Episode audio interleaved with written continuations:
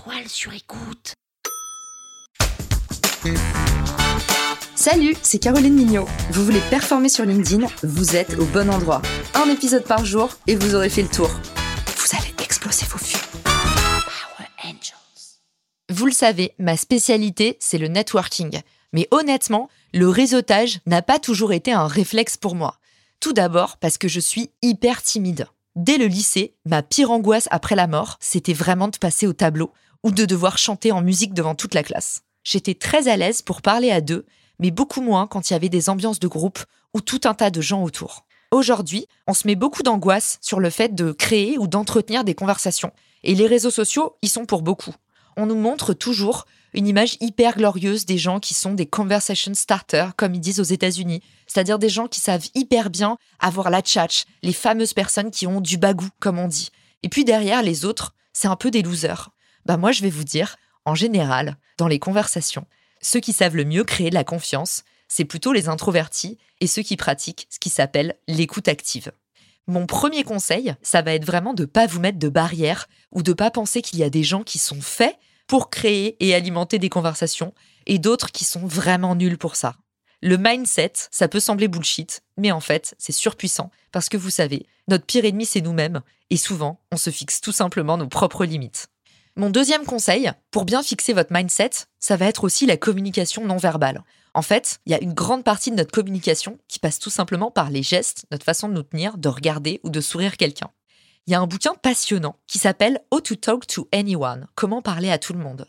Je suis incapable de vous prononcer le nom de l'auteur parce que je suis dyslexique et les dyslexiques comprendront, mais je vous mets tout ça dans les ressources de l'épisode. En attendant, dans ce bouquin, j'ai trouvé plein d'astuces incroyables pour dédramatiser les conversations avec les fameux inconnus ou tout simplement ce fameux client qu'on doit appeler ou auquel on doit écrire. Et dans ces situations, 90% du temps, on ne sait pas trop quoi dire ni comment briser la glace. Alors voici mes trois astuces pour pouvoir nourrir une conversation avec un inconnu. Ma première astuce, c'est appuyez-vous toujours sur le contexte de ce que vous avez en commun avec cette personne. Ça peut être le fait que vous habitiez à Paris, le fait que vous suiviez la même personne, le fait que vous soyez en relation avec quelqu'un, le fait que vous ayez servi tel type de client, mais trouvez un contexte qui vous rapproche de la personne. Ma deuxième astuce, c'est de vous intéresser. Confucius disait L'homme a deux oreilles et une bouche, c'est parce qu'il doit écouter deux fois plus qu'il ne parle. Et souvent, et en particulier quand on est nerveux, on met pas trop ça en application et on a tendance à vouloir juste occuper et habiter la parole.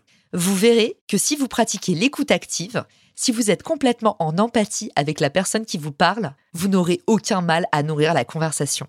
Ce sera une conversation en escalier. Les questions vont vous venir naturellement parce que vous serez connecté à la personne alors arrêtez de prévoir dans votre tête ce que vous allez dire et commencez à vous concentrer 100% sur la personne qui parle. N'ayez pas peur des silences parce que vous verrez, avec cette approche, il n'y en aura plus. Mon troisième conseil va vous sembler un peu naïf, mais en fait, vous allez voir, ça marche très bien, surtout quand on a des trous. Il s'agit tout simplement de reformuler ce que votre interlocuteur vient de vous dire. Attention, n'en abusez pas, sinon vous allez passer pour une truffe. Mais l'idée, c'est tout simplement, si un jour vous avez un trou complet quand quelqu'un vous parle, essayez de reformuler ce qu'il vient de dire.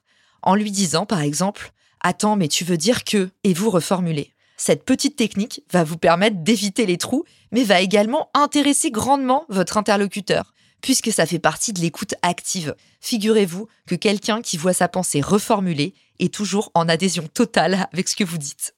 Enfin, mon dernier conseil bonus et non des moindres, c'est évidemment de faire jouer les mises en relation pour pouvoir non seulement atteindre n'importe qui sur Terre, mais également pouvoir nourrir une conversation par elle-même. Quand on connaît quelqu'un en commun, quand on a un référentiel en commun, quand on peut raconter des histoires sur cette personne, demander mais comment vous vous êtes rencontrés? Mais alors raconte-moi, apparemment vous êtes allés au Mexique ensemble. Mais oui, Jean-Daniel m'a parlé de cette histoire, c'est incroyable ce qui vous arrive à partir du moment où vous connaissez quelqu'un en commun, vous allez voir à quel point la conversation va se lier d'elle-même, mais également la confiance. Et oui, vous connaissez l'adage les amis de mes amis sont mes amis. En général, la confiance se transfère. À partir du moment où vous allez avoir une personne en commun, l'inconnu en face de vous n'est plus tellement un inconnu. Vous allez partir avec un capital de départ. Et ça, c'est une ressource inestimable. J'espère que cet épisode vous a aidé. C'est un contenu 100% original. J'ai pas voulu compiler ce que vous trouviez déjà dans les livres, j'ai voulu vous faire cet épisode à 100% avec mes tripes et mon cœur. N'hésitez pas à me dire ce que vous en pensez, j'ai hâte d'avoir vos retours. Power Angels.